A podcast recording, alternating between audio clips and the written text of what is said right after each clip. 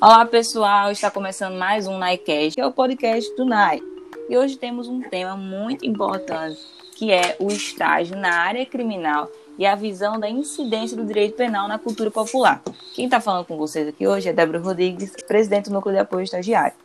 Bem, e para abordar esse tema que é de extrema relevância, e eu sei que para você ouvinte vai fazer uma diferença escutar esse podcast, nós contamos com a presença do advogado criminalista e coordenador do IBCCRIM, do qual eu tenho a oportunidade também de ser membro, que é o doutor Yarley Maia. Eu deixarei agora a palavra com ele para que ele possa fazer as saudações aos ouvintes. É, muito bom dia, Débora.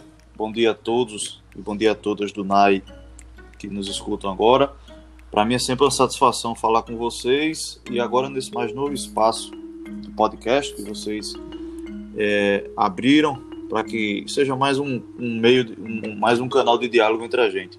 É, eu agradeço muito o convite, agradeço muito a lembrança e eu estou aqui à disposição de vocês para que a gente possa bater um papo, possa ter, trocar algumas ideias sobre essa questão do estágio, que, na minha opinião, é muito importante na vida é, do estudante.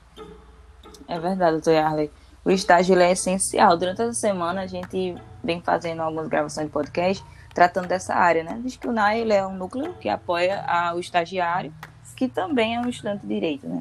E assim, ao longo da minha vida acadêmica, eu, eu, pude notar e noto a importância de você estagiar, que é você, na verdade, conciliar a prática com é, a teoria que a gente tem na faculdade. Eu gosto de pensar que estágio a gente tá fora do muro da instituição, né? Porque a gente não fica apenas preso naquela caixa. Mas eu queria saber agora, na tua visão, que já foi estudante, inclusive compartilhamos a mesma casa, né, da, da vida acadêmica, Isso. que é a Unip, é, eu queria saber, na sua opinião, como estudante hoje em dia atuando na advocacia, de fato, qual é a importância do estágio?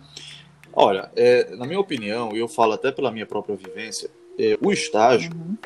eu sempre digo isso para todo mundo, ele é crucial para quem quer seguir qualquer ramo do direito, até mesmo para quem quer ser professor, que não é, é não precisa tanto saber a prática do dia a dia forense, digamos assim, mas até para qualquer ramo do direito, o estágio, na minha opinião, é crucial, porque é o seguinte, é como você está dizendo aí, é, o estágio lhe coloca num, num mundo é, para muito para além da, da teoria. É, a primeira vez que você está trabalhando como no, no estágio, você consegue é, ter acesso a um processo pegar literalmente um processo. Antigamente eram mais processos físicos, hoje estão mais eletrônicos, mas na área criminal nós ainda vivemos com processo físico. Então, você consegue pegar num processo, e por mais incrível que pareça, Débora, isso não é mera, mero discurso, você pôr a mão em um processo é uma coisa que conta muito, que muda a sua percepção das coisas. Você folhear um processo, ver o que é que tem ali dentro, ver algumas fotos que em alguns casos tem, ver laudos, ver defesas, ver denúncias, ver sentenças. Isso dá a dimensão a uma pessoa totalmente distinta que ela tinha antes. E eu falo isso por mim. Entendeu? Então, o primeiro ponto que eu falo do estágio é esse: você consegue se transmudar da academia, que é a mãe de todos nós. Sem a universidade, sem a faculdade, sem a academia, não existe nada. Mas esse próximo passo, que é o passo do estágio, na minha opinião, é muito importante. E assim, eu tenho uma opinião, Débora, um pouco particular, que é o seguinte: eu, existem uhum. várias carreiras no direito, né, as ciências jurídicas, existe o professor, existe o, o delegado, as carreiras policiais, existe a carreira da advocacia, existe a carreira do Ministério Público, a carreira da, da magistratura, existem várias essas. É um direito é um, um campo de atuação muito amplo. Mas, na minha opinião, se eu fosse um estudante, todo estudante, todo estagiário, eu acho que seria importante ele começar a sua carreira de estagiário por algum órgão que lide com a questão do direito de defesa. Ou em uma, um escritório de advocacia criminal, ou em alguma defensoria pública. Porque isso coloca, nos ajuda a, a, nos colocar um pouco na realidade. Porque é, o direito, na minha opinião, os dois pontos de partida né, das ciências jurídicas é a militância em favor da liberdade e da defesa dos hipossuficientes. E a Defensoria Pública ou um escritório de advocacia nos dão essa visão. Claro que depois, é, a depender da identificação de cada um, da vocação de cada um, ele pode seguir para estagiar também no Ministério Público, estagiar no Tribunal de Justiça, na Justiça Federal, que isso é muito importante também, entendeu? Mas, assim, uma opinião muito minha, sem nenhum tipo de juízo de valor, mas eu acho que o ponto de partida de um estágio deveria ser é, ao, é, ou a Defensoria Pública ou a magistrada, ou, ou, ou, um escritório de advocacia, entendeu? Eu uhum. queria falar também, Débora, se possível, duas outras questões, que é a questão... É, claro. É, muitos estudantes têm dúvidas, eu tive muita dúvida em relação a isso, por isso que eu achei importante até, eu anotei até aqui, que é o seguinte: uhum. qual é o momento certo para que se comece o estágio? Boa. Primeiro ponto, não tem regra em relação a isso. Eu conheço gente que começou a estagiar no primeiro período. Eu conheço gente que foi estagiar no nono, no décimo. E tanto um quanto o outro são dois excepcionais profissionais. Então, não existe uma regra. O que existe é uma visão, uma opinião de cada um. O meu ponto de vista, eu acho que o período ideal para que se comece a de fato ir a um escritório de advocacia, a poder fazer essa, essa é, conciliar a vida de acadêmico com a vida de estagiário, é mais ou menos ali para o quarto, quinto período. Porque do primeiro ao uhum. quarto, do primeiro ao quinto, vamos deixar aí no quinto, na metade do curso, né? Você já conseguiu adquirir uma boa bagagem de estudos. Você já conseguiu. Então você entra no estágio com a mentalidade até um pouco mais aberta e vai ter a oportunidade de aplicar na prática aquilo que aprendeu do primeiro ao quinto período. Então, eu, eu acho que se fosse para cravar um momento ideal para que uma pessoa comece a estagiar, seria a partir do quinto período. E aí é, a pessoa teria dois, dois anos e meio aí de estágio. Eu acho que é um bom tempo que ele já consegue trabalhar assim bacana, já consegue saber o que ele quer da vida, se ele gosta de advogar, se ele não gosta de tá com mais maturidade, tá com mais maturidade né? se ele prefere é, é, trabalhar no Ministério Público, ele... então ele já tem aí esse tempo, entendeu? Agora, como eu digo, isso aqui não é uma regra, isso aqui é, é só uma opinião minha, Sim. conheço gente que começou a fazer estágio nos extremos aí desse período que eu lhe disse, e são profissionais é, exemplares, entendeu? Conseguiram muito bem é, entender a ideia do estágio, né? os objetivos do estágio, que é justamente é que se aprenda, né? que se vivencie aquilo que aprendeu Exato. na academia, que se aplique na prática, claro que mesmo de é, uma forma mais limitada, porque você está ali trabalhando, sendo supervisionado por um profissional, mas é importante você ter esse contato, você é, o, o, acho que a essência do estágio é o aprendizado. A essência do, não são nem Sim. as bolsas, é nem o local. É, a essência do estágio é você realmente aprender e você ver se aquilo ali é o que você quer para sua vida, é o que você quer passar o resto da sua vida, digamos assim, fazendo. Enfim, então era uhum. basicamente isso de início. É, eu ia até te perguntar sobre essa questão de se é válido estagiar antes do período obrigatório, mas já foi respondido. Até conversei isso com o Paulinho Maia no outro podcast porque eu digo de, da minha experiência própria, né? Atualmente eu vou para o oitavo período, mas eu comecei a estagiar de fato, foi no quinto, de maneira uhum. voluntária, na promotoria. E é como você bem falou, a gente adquire uma certa maturidade e quando a gente vai para a prática, a gente vê que é muito diferente da sala de aula. Eu até comentei com ele no podcast falando que assim, eu, eu não, nunca fui uma pessoa que dentro da sala de aula passei a ter gosto a estudar por direito administrativo. Para mim era algo muito chato, é, eu não gostava, é totalmente diferente. Eu tenho prazer de estudar direito penal, gosto de estudar direito civil, mas administrativo para mim não vai. Até que dentro do escritório comecei a pegar alguns processos, alguns casos, e eu tive que me aprofundar na área do direito administrativo. E hoje em dia eu gosto, porque eu pude ver que o, ac o acesso à prática ele veio com roupagem diferente entendeu? Então é como tu bem falou, quando a gente toca no processo, quando a gente passa a folhear ele, né, no caso da área criminal, é, a área criminal existe algumas peculiaridades, né, de atos ilícitos que foram cometidos. Então a gente às vezes vê a imagem e isso provoca sentimentos dentro da gente. Isso gera uma perspectiva nova. Então quando a gente vai para a prática, a gente vê, a gente já lembra automaticamente, né? A gente tem aquela imagem isso. na nossa memória. Então isso isso acaba ajudando muito na vida do estudante, né? Até para futuramente, quando ele for exercer essa profissão, se for no caso da advocacia ou até outra, porque a advocacia ela ensina, isso. né? Se você quer ser, assim, eu penso pelo menos, existe a profissão fim, existe a profissão meio. Então a gente vê que dentro da faculdade muitos querem concurso. Mas se você quer ser um delegado de polícia, quer ser um juiz, quer ser um promotor, passa pela advocacia um Exatamente. tempo para você assim pensar como um advogado pensa, se colocar no lugar de advogado, para quando futuramente você exercer aquela profissão, você lembrar. Exatamente. Entendeu? Você, eu acho muito importante você se colocar no lugar das pessoas. Ah, eu concordo com você, principalmente, para quem vai estar decidindo é, a vida das pessoas em última análise, né? Porque exato, um, exato. um juiz de direito, ele tem ali sob sua jurisdição, às vezes, a vida de um ser humano.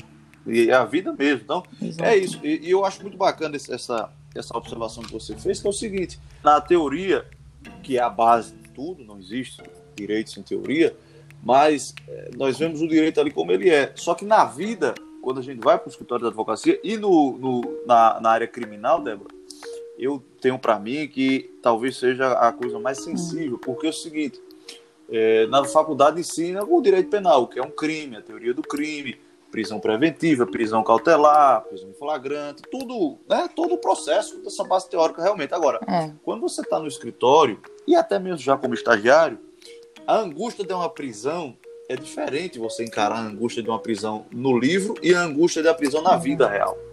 Então, é, entender isso desde já é muito importante para duas coisas. Primeiro, para identificar sua vocação, se realmente você quer aquilo. Que você tem que receber ali pessoas que estão angustiadas, famílias desesperadas, é, traumas que a faculdade não ensina. E também a faculdade não deve, não, não, não é também o objetivo da faculdade. E isso só o estágio lhe dá essa dimensão. E o segundo ponto que você disse, é, a advocacia talvez seja, é, para muita gente, uma profissão de passagem. Claro que para muita gente vai se dedicar àquilo ali o resto da vida, Sim. mas para muita gente é uma, é uma profissão é, modal, uma profissão de passagem. Só que essa passagem, na minha opinião, é muito importante porque ele coloca no lugar do outro e amplia suas visões. E amplia, amplia suas visões, entendeu? Então, é isso. Eu acho é, absolutamente interessante o que você levou aí e é o que você tocou aí. Eu concordo muito com você. É verdade. E concordo demais com o que tu falou sobre saber se realmente é aquilo que você quer. Eu comecei, como eu disse, na promotoria, e eu tenho até o promotor que eu estagiei como exemplo né, de profissional da área, mas eu pude notar ali durante aquele tempo que eu passei que de fato não é uma profissão que eu me Isso. vejo atuando, porque eu acredito que a advocacia é um chamado, né, é uma vocação que você tem, assim como carreiras policiais, é, magistratura, enfim, você tem que ser chamado para exercer essa função de fato. Mas é preciso você estar tá lá para conhecer, né? Concordo. né? Para saber se você quer ou não. Até assim, por analogia, quando você vai comprar um carro, você faz test drive nele, para ver se é, se é válido comprar ou não. Às vezes você vê um carro muito bonito, tal, o interior é legal, mas aí quando você vai dirigir, você vê que ele não tem tanta estabilidade, a direção não encaixa bem na mão, enfim, é. você vê que não é um carro, carro é pequeno, você. não então, cabe ali. É, exatamente. Então, exato, a gente precisa fazer o test drive, né, por analogia da nossa vida como estudante para saber se válido ou não. Será que eu sou chamado para fazer isso ou não? Exatamente. Às vezes até você não dá a sorte de estar assim com profissionais bons. Sim. Né? Já aconteceu sim, comigo também. Sim. De eu estar na, no escritório que todo dia eu chegava e afirmava, meu Deus, é realmente, eu não quero ser advogado. Até que eu encontrei um, até com criminalistas, que eu me apaixonei pela área. Chegou uhum. a dar um conflito interno. Eu fiz, será que realmente agora, não sei mais, vou ser criminalista? E aí? E aí? Como é que tá o meu futuro? Porque é, eu acabei adquirindo um gosto por essa área, entendeu? É uma pessoa que no início do período, totalmente imatura, não, não, não, se via nessa profissão. Tinha até um pensamento, assim, que é algo que eu tenho aprendido recente, tinha um pensamento punitivista, hoje no final do curso tem um pensamento garantista. Então a gente está num processo de amadurecimento durante o curso, né? Ah, mas isso aí, isso aí, isso aí é a essência do curso. Você entra, exato, você entra, exato. entra lá com a cabeça e quando você vai ver, você vai sair com outra. Entendeu? Agora, exato. É, por isso que é importante você estudar, amadurecer e ver o que é que você vai fazer, entendeu? Ver conforme as suas convicções, os seus princípios e seus estudos, o caminho que você quer seguir. E eu costumo dizer o seguinte: toda carreira dentro das ciências jurídicas, toda ela é bela. Professor, um delegado, um policial militar, um policial civil, é, um promotor, todas elas é, são maravilhosas, entendeu? Então, assim, eu acho isso. É, mas essa questão do estágio, é, tem a, essa, eu tenho uma opinião que é o seguinte: quais são as características importantes para que se faça né, um, um, um, bom estágio? sempre alguns conselhos que eu dou é o seguinte: o primeiro ponto é que você vá para se dedicar ao estágio. Isso. Você tem um período ali de 4, 5 horas, né, pra, por dia para você uhum. estagiar, quatro, enfim, isso varia de 3 a 5 horas. Então, estando ali, realmente se dedique, escute os, os mais velhos, o que tem mais estrada, seja humilde, observe, aprenda. Eu acho importante o estagiário se dedicar, vestir a camisa, ser, ser humilde, porque é ali onde ele vai encontrar realmente um, dos prumos da vida dele. Um dos prumos da vida dele, que é, ele vai descobrir um caminho que ele quer seguir para a vida dele. Então, o primeiro ponto é esse. O segundo ponto que eu acho, Débora, nessa, nessas características básicas, na minha opinião, para que você faça um bom estágio, é o seguinte: não pode não deve, por mais atrativo e atraente, por mais empolgação que você sinta por um estágio, é você negligenciar a faculdade. Isso. Porque a faculdade é, lhe dá, como eu já disse, bases fundadoras da sua vida de jurista, de advogado, de advogado que você for. Entendeu? Então, é, o estágio é um complemento, é uma iniciação profissional daquilo que está sendo aprendido em faculdade. Então você uhum. não pode deixar de assistir às aulas, não pode deixar de fazer as provas, não pode deixar de fazer os artigos, é, as tarefas que se tem para fazer na faculdade e estudar. Então, eu acho que é importante isso. A faculdade deve continuar como sendo a prioridade. É, o segundo ponto, eu já disse aqui, que é encarar de fato como uma base né, para sua vida profissional. É, levar a sério mesmo, entendeu? Levar aquilo ali como é importante você ter contato com, com seus constituintes, com os constituintes que você está ali eventualmente atendendo de uma forma ou de outra. Na área criminal, Débora, hum. é, tem dois detalhes que o estágio nos dá, que é o seguinte: é, você ir a uma delegacia é uma experiência por vezes muito enriquecedora, porque ali é um ambiente que é, por vezes é um pouco hostil não pela, pelos agentes, os policiais, mas porque ali aquelas pessoas lidam com situações, às vezes, limites, entendeu? Às vezes você tem que acompanhar uma pessoa que acabou de ser presa por um crime, por um crime de estado flagrancial. Então, o estado de nervos ali é uma coisa totalmente distinta. E aí dá um presídio também, mesmo como estagiário, você vai acompanhando um advogado, você vê ali aquele prédio, aquela estrutura, aquela pessoa encarcerada, entendeu? É, são duas experiências também, é, na minha opinião, muito fortes na vida de uma pessoa. Válidas. Que elas no, no, nos colocam em outra perspectiva. E para finalizar, eu acho que é o seguinte: é não temer, você, você a pessoa não temer é assumir responsabilidades. Entendeu? É. Se encontrar um problema, vá para cima do problema, veja a melhor forma de resolvê-lo. Se estiver encontrando dificuldades, procure o seu superior imediato, procure uma pessoa que possa é, lhe ajudar a encontrar um caminho para aquele problema, mas não tenha medo de assumir responsabilidade, porque são as responsabilidades e são os problemas que vai fazer você amadurecer, até os erros. Né? O que eu costumo dizer, o que, é que seria de nós sem os erros, sem nossos fracassos, sem nossas derrotas. Então, Verdade. Essa lógica toda do estágio, ela tem que ser encarado em síntese como um, é, um estágio, literalmente, para a sua vida profissional. É, ali onde você tem que se encontrar, ali onde você tem que aplicar o que você aprendeu na faculdade, e eu costumo dizer, aprender um pouco mais da vida, que é muito importante é verdade. Isso. E nesse sentido de aprender um pouco mais da vida, como tu bem falou, fazer uma visita a um presídio, você ir a uma delegacia, o que de fato ocorre, é um choque de realidade. Né? Porque quando a gente está na faculdade, é tudo muito bonitinho, né? É tudo muito Disney, muito novela. Isso. E quando a gente vai para a prática, a gente vê que a realidade é bem diferente. Então, quando a gente encara de fato o que está acontecendo, isso pode ser um combustível, né? Para a gente, para até estudar mais. Ou eu acredito que assim, a área que a gente se conforma é a área que a gente é chamado para atuar. Então, por exemplo, você falou sobre essa questão de estar tá defensoria para você ser em favor da liberdade. Então, se você é uma pessoa inconformada, que você, não, as pessoas têm direito à liberdade, tal, talvez você seja chamado para atuar nessa área. Então, quando você encara a realidade, você tem um combustível a mais, né? Para ter motivação, acho que seria essa palavra. Dando continuidade ao podcast, é muito importante a gente saber quantas etapas que o estagiário precisa percorrer. Então, quais seriam as etapas necessárias para os estudantes que querem ser advogados criminalistas durante o período do estágio? Né? Durante o estágio, como é que ele deve buscar ali? Quais são as etapas? Ah, na minha opinião, é o seguinte: ele tem que encontrar. Eu vou apenas sintetizar, né? Ele tem que uhum. procurar um estágio bom, assim. Como você disse uma coisa que eu achei muito interessante. Você disse que às vezes eh, você pensou que uma profissão seria de um jeito, mas quando trabalhou com um determinado profissional, meio que se desencantou, né? É. Às vezes isso acontece muito. Isso, aí acontece muito. E, e, e, aí a gente às vezes perde o prumo. Mas o que eu digo é o seguinte: ele, é, ele não, a gente tem que ser movido à base de princípios e valores. Né? A gente não pode. Sim. Porque problemas, percalços, dificuldades nós teremos. Mas eu acho o seguinte: ele procurar um estágio, se inscrever no estágio e fazer tudo isso que eu lhe disse, se dedicar, entendeu?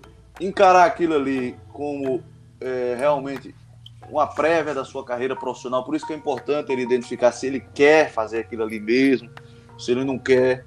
É, não negligenciar a faculdade, não esquecer a faculdade, né?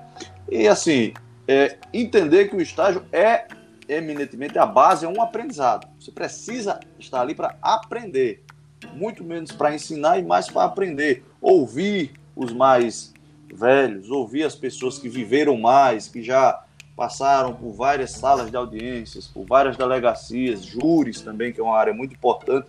Então é isso, é, eu costumo dizer que o estágio se resume em dois focos. Hum. Três focos: humildade, dedicação e aprendizado. Muito bom. Três o pilares. resto é isso: humildade, dedicação e aprendizado. Se você conseguir, de uma forma ou de outra, contemplar essas três bases, tá ótimo para você. Tá ótimo. Você já consegue se constituir um bom profissional e saber exatamente qual carreira você quer seguir. Verdade. E é uma coisa que você vem repetindo algumas vezes sobre não negligenciar a faculdade, né? Porque uhum. quando a uhum. gente está estagiando e está estudando também, o nosso tempo acaba encurtando, porque de manhã ou à noite, não sei. É faculdade, você estagia e tem que voltar para casa para estudar, fazer as coisas do estágio que não deu tempo de fazer lá, é mil e uma coisas, né? É, a vida do estudante é bem corrida. Mas, de vez em quando, a gente acaba tendo um tempo para para assistir alguma coisa, para conversar com os amigos. É necessário a gente ter um tempo de lazer, principalmente agora durante a pandemia. Acabou que nosso horário deu a agenda, né, de uma forma geral, ela deu algumas aberturas. Então, o tempo ocioso passou a, a ser mais, mais visto na nossa vida. Aí eis a questão. O tempo ocioso ele pode se tornar um inimigo ou não. Depende da forma que a gente aproveita e depende da forma que a gente organiza ele. Então, quanto ao nosso tempo livre, quando eu digo nosso, eu me refiro aos estudantes. É, uhum. Quais seriam os livros, filmes, séries que podem ser recomendados para alinhar um tempo livre aos estudos? Tem assim, assim, só eu fiz a pergunta, mas eu queria só dar uma, uma, uma prévia porque às vezes quando eu tava, eu costumo gravar aula, quando o professor permite. Mas eu costumo certo. gravar aula e às vezes eu vou para a faculdade, eu boto no carro a aula e vou escutando, né? Porque o caminho é um pouco uhum. distante. Então, assim, é uma, uma das formas de você é, pegar aquele tempo disponível dentro do carro, em vez de escutar uma música, escuta uma aula. E, enfim, quais seriam as tuas dicas de livros, filmes, séries? Fica à vontade. Bom, eu achei muito, é muito boa essa pergunta, porque é o seguinte: é, isso serve para o estudante, isso serve para o é. profissional, isso serve para a vida. Porque é o seguinte, a vida tem para tudo, né? Eu acho que isso é até um, um, um, um dito bíblico, né? Há é. tempo para tudo. Mas é, no direito e na, no direito como um todo, eu acho que a profissão mais complexa é a do, é do é de quem é, é são as ciências jurídicas. Quando eu falo profissão, eu contemplo todas as carreiras. Sim é, é a mais complexa, porque ali você, além de lidar com o que está no papel, além de lidar com as leis, com os códigos, você lida com a vida. Uhum. E, a, e as leis e os códigos não são feitos por robô, por máquina ou por alienígenas, são feitos por pessoas. E essas pessoas influenciadas por tudo que acontece na vida. Então, não tem, na minha humilde opinião, não tem como é, a pessoa ser um bom profissional do direito se, se negligenciar justamente essa esse lado é, esse, esse, lado que você falou, que é ter algum conhecimento mínimo de algum de livros, conhecer alguma coisa do, do cinema, conhecer alguma coisa de novela, novela nos ensina muito também, conhecer alguma coisa de músicas. Então, assim, eu tenho a sua opinião, eu sempre gosto disso. E dentro desse cenário que eu lhe disse, tem um grande advogado, que eu esqueci até o nome, não sei se foi Heleno Fragoso ou Sobral Pinto, que diz o seguinte: o advogado, eu estendo isso para todas as demais profissões, mas o advogado deve estudar sobre tudo, ler sobre tudo um pouco e ler sobre tudo, e quando sobrar tempo, ler sobre direito. Direito, é. Eu acho, eu acho essa frase um pouco assim, tão radical. Eu acho que dá para estudar sobre o direito e também dá para você fazer um complemento sobre literatura, sobre essas coisas da vida. Uhum. Então, eu sempre, vez outra a gente escuta uma música, lê um livro, e como a gente vive o dia a dia dessa área mais do direito penal, eu sempre, até escutando e lendo, leio com esses olhos também de advogado. Então, eu queria, assim, falar isso, por exemplo, só parte de livros que fala sobre, muito bem sobre direito penal e criminologia. Uhum. É, é importante dizer que não são livros escritos por juristas, não são livros escritos sobre a cátedra do direito penal e da criminologia, mas eles falam da vida e a vida termina contemplando isso. Por exemplo, tem um livro muito bom, Débora, de Jorge Amado, que, na minha Uhum. opinião, é um dos dois, três maiores escritores desse país, chamado Capitães de Areia. Sim. O livro fala sobre é, crianças, crianças pobres, crianças humildes do Brasil e faz essa, essa, essa interface entre a pobreza e a marginalidade juvenil. Entendeu? É, Uhum. Ele tenta não justificar, mas tenta pegar o problema da pobreza, da marginalidade juvenil e da punição que essas crianças sofrem e expor para que as pessoas possam encontrar respostas e refletir. Então, assim, e hoje em dia o que é que a gente vive falando, vez ou outra, sobre a. Ano, mês passado fez 30 anos do ECA. É, a redução da maioridade penal é um tema que, vez ou outra, a gente se topa discutindo. Então, isso aqui era muito importante, principalmente para as pessoas que ainda que defendem redução, que são opiniões que eu respeito. Era importante as pessoas lerem isso para que pudessem também conhecer o outro lado do problema. Jorge escreveu esse livro faz muito tempo, mas esse livro faz- foi escrito hoje, conforme a gente está conversando aqui, entendeu? Uhum. Tem, um, tem uma- uma- um outro autor que eu acho muito bom, que fala sobre autoritarismo, fala sobre controle social, fala sobre a imposição de certas coisas de uma pessoa, um certo grupo à sociedade, que é um autor inglês, um jornalista inglês chamado George Orwell. Que ele fala, tem dois livros muito bons dele sobre isso, que é A Revolução dos Bichos e 1984. Que assim, ele não fala de direito, ele não é jurista, mas ele fala coisas que se encaixam como uma luva no direito. Fala sobre a- a- a- o controle social, fala sobre o autoritarismo de determinados grupos em pessoas, a forma é, é, violenta de se resolver problemas. E, na minha opinião, tem um terceiro que é, eu acho que é- é- também é um clássico, que é do escritor austríaco Franz Kafka, que é O Processo, que fala também sobre um, um sujeito que está em casa, acorda, enfim, e, e se vê em um mundo totalmente diferente do que era o dia anterior, e ele não sabe por que ele está respondendo aquilo, ele não sabe o que ele está fazendo, ele não tem direito a constituir regularmente um advogado, ele está preso, não sabe por quê. Então, esses três livros, claro que assim, se pudesse, eu passaria, a gente passaria aqui o dia falando sobre isso, É. mas esses três livros, eu acho que se a pessoa na faculdade, ou até mesmo como profissional já, tiver uma visão boa sobre esses livros, é bacana, porque, por incrível que pareça, essas pessoas, esses três autores, sem ser da área, mas conseguiram é, falar tão bem de direito, tão bem sobre. dar li verdadeiras lições de ciências jurídicas, não é isso? Uhum. E músicas, eu sou um cara que gosta muito de música, eu vivo ouvindo música. É, eu separei aqui duas, três músicas para falar, que é o seguinte, que fala, que faz justamente essa interface entre a arte e o crime, a abordagem do crime. Sim. Volto a dizer, não é um incentivo. Ele apenas os, ar- o- os artistas, os cantores, os compositores estão abordando um problema que bate à nossa porta 24 horas. Por exemplo, é, tem um compositor brasileiro, um cantor Chico Buarque. Chico escreveu uma, uma letra, um- uma música, é, é, lembra, chamada Meu Guri Uhum. que você pegar, ler a letra dessa música, além de ouvir a, ler a letra, além de ouvir a música, fala sobre uma criança, uma criancinha que é, justamente nesse contexto de desamparo social, de, de exclusão social, começa a furtar. Começa a furtar. Então a música é toda sobre a vida dessa criança, entendeu? Sobre a vida dessa criança. Tem também, se a gente quiser dar uma passagem, eu já vou encaminhando para terminar, mas se quiser dar uma Sim. passagem lá para São Paulo, tem os rappers de São Paulo, que é que é mais atual agora, Emicida, mas tem Racionais, Sim. tem é, Rap Wood, tem, tem vários desses rap de São Paulo, que esses daí, na minha opinião, são mais geniais ainda, porque é o seguinte, eles nunca estudaram isso. São pessoas é, mais pobres, é, eminentemente pobres, vindas de periferias, mas eles conseguiram ter uma sensibilidade sobre essas questões jurídicas e muitos deles até viveram na pele, que muitos deles também foram detentos, né? Por exemplo, é, o Diário de um Detento, os é, Racionais, que, é, exatamente, é uma, é uma letra que eu acho que todo mundo tem que ver.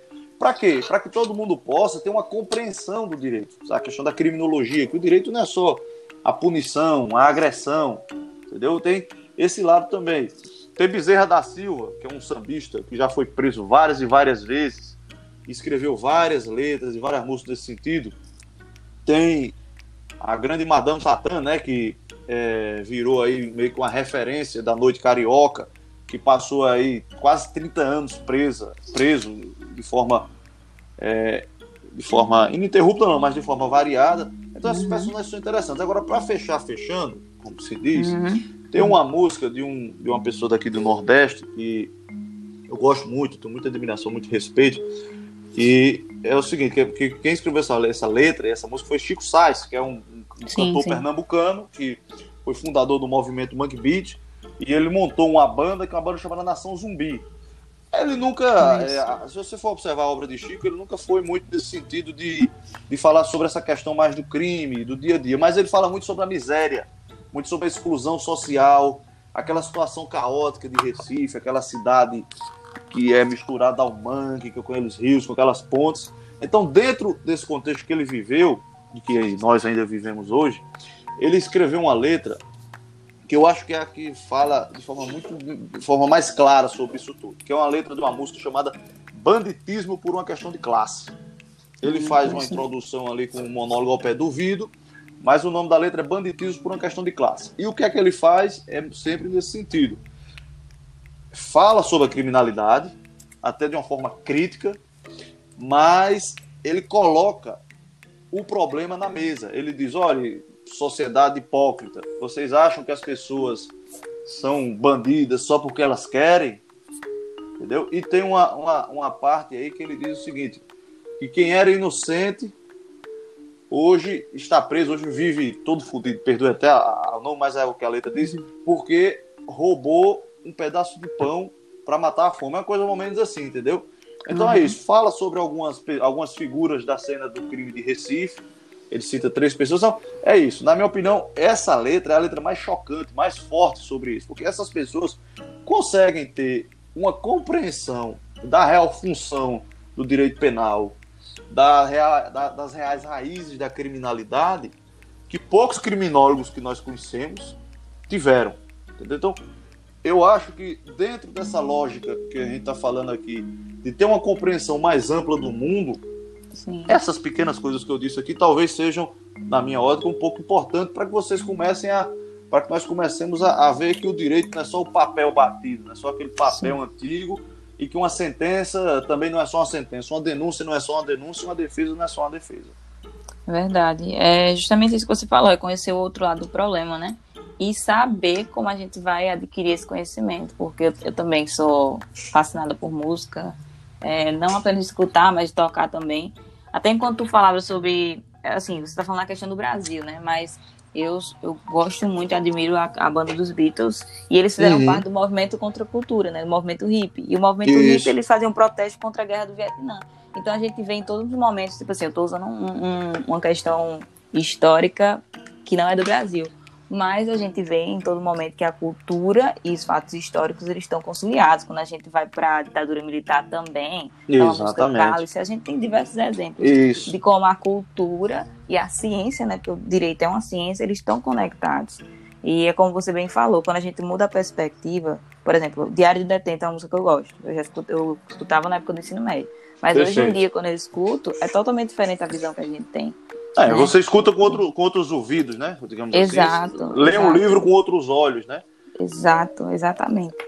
Aí, então fica a, a dica aí para os nossos ouvintes, que são estudantes, advogados, operadores de direito que estão nos escutando, é, de começarem a buscar outros meios de potencializar a sua vida estudantil ou até sua vida de carreira profissional mesmo. E Exatamente. agora eu quero deixar contigo, Yarley, considerações finais para encerrar com chave de ouro o podcast. É, seja para incentivar o estudante, ou enfim, tá com você a palavra. Não, eu primeiro eu gostaria sempre de agradecer pela, pelo convite, pela lembrança de sempre. Eu acho que esse trabalho que vocês estão fazendo de eh, nessa pandemia, porque a gente também foi obrigado a ficar isso, mas eu torço muito e seria um espectador até depois, quando mundo voltar a ser mundo, né? Eu acho muito importante sobre isso. Mas dando uma geral sobre o que nós conversamos aqui, uma, uma mero aconselhamento, quem sou eu para aconselhar ninguém, mas uma, mero aconselhamento é o seguinte, para o estagiário, para quem está começando agora em direito, para quem está na faculdade, é, estude, entendeu? Estude e não deixe de cativar um sonho bem realista, que eu conversava até ontem isso. Olha, eu, sou, eu, eu, eu tenho um sonho como advogado de ver o quê? De ver que a nossa Constituição Federal, que foi um pacto de toda a sociedade para que nós saíssemos de uma ditadura e vivêssemos numa democracia, gostemos ou não, mas é o regime que mais nos aproxima do ideal, que é a democracia. O meu sonho é ver essa Constituição Federal, do primeiro artigo até o seu último, plenamente cumprido. E no dia que eu é, deixar de acalentar esse sonho, é, de eu deixar de lutar pelas liberdades, pela efetivação do texto constitucional, do cumprimento da lei, eu acho muito melhor, na minha opinião, eu ficar em casa, deixar a minha profissão e cuidar de outras coisas da vida e não servir para nada, porque a partir daí eu seria um inútil. E eu acho que todo estudante de direito que quer realmente levar essa profissão à frente, independente da carreira que ele esteja querendo seguir, que todas são belíssimas, mas ele deve cultivar esse sonho de ver aquela Constituição de 88 que nós hoje como jovens eu ainda me incluo nos jovens, porque, mas é, nós hoje, como jovens, é, temos hoje uma Constituição para defender. Nossos antepassados não tinham uma Constituição para defender, eles tinham uma junta militar, tinham uma ditadura, tinham uma coisa assim que ninguém podia falar, ninguém podia ouvir, só era aquilo que as pessoas queriam dizer. Até essas músicas que eu lhe disse, alguns livros aqui foram todos censurados. É, a pessoa se apresentou o seguinte: nós temos uma Constituição a defender e nós temos que cuidar dela, defendê-la e sonhar, mesmo que se pareça um pouco impossível, mas para que esse sonho nós possamos ser o nosso combustível, que é como diz né, o, o escritor uruguaio Eduardo Galeano, que a utopia, o sonho, não é uma coisa que você precisa necessariamente realizar, porque às vezes ele é irrealizável, mas é a utopia e o sonho que lhe dá o combustível de caminhar para frente, de buscar ser a cada dia uma pessoa melhor. E isso vale para o estagiário, isso vale para o profissional, seja em qualquer carreira, e isso vale, antes de tudo, né, para o ser humano. Então, a minha uhum. mensagem é essa, a minha gratidão a vocês também é grande, e espero que eu possa ter contribuído de uma forma ou de outra para ir para vocês. Com certeza, eu que agradeço a sua participação, Yarley, por ter disponibilizado um tempo e estar tá passando um pouco da sua experiência, né, tanto acadêmico quanto profissional, para a gente, que é potenciais é, advogados ou operadores de direito, né, para que a gente Perfeito. possa estar aprendendo um pouco mais com vocês. E também fica a dica para os ouvintes que chegaram até aqui, que gostam da área penal, para conhecer um pouco mais de BCCRIM, né? O Instituto Isso. Brasileiro de Ciências Criminais, da qual eu também sou membro, e você é Isso. é coordenador, que é Isso. de extrema importância para a gente ampliar nossos horizontes, pensar fora da caixa e ter uma visão um pouco diferente de como funciona a, a, esse âmbito da advocacia criminal e também um pouco do direito é, penal. Exatamente. Bem, é, eu agradeço novamente a sua participação. E se você chegou até aqui, ouvinte, ao final do podcast, eu agradeço também por você ter permanecido conosco até o final. E estamos encerrando mais um NAICast. Acompanhe nossas redes sociais, no arroba NAIOABPB. E eu vejo vocês na próxima.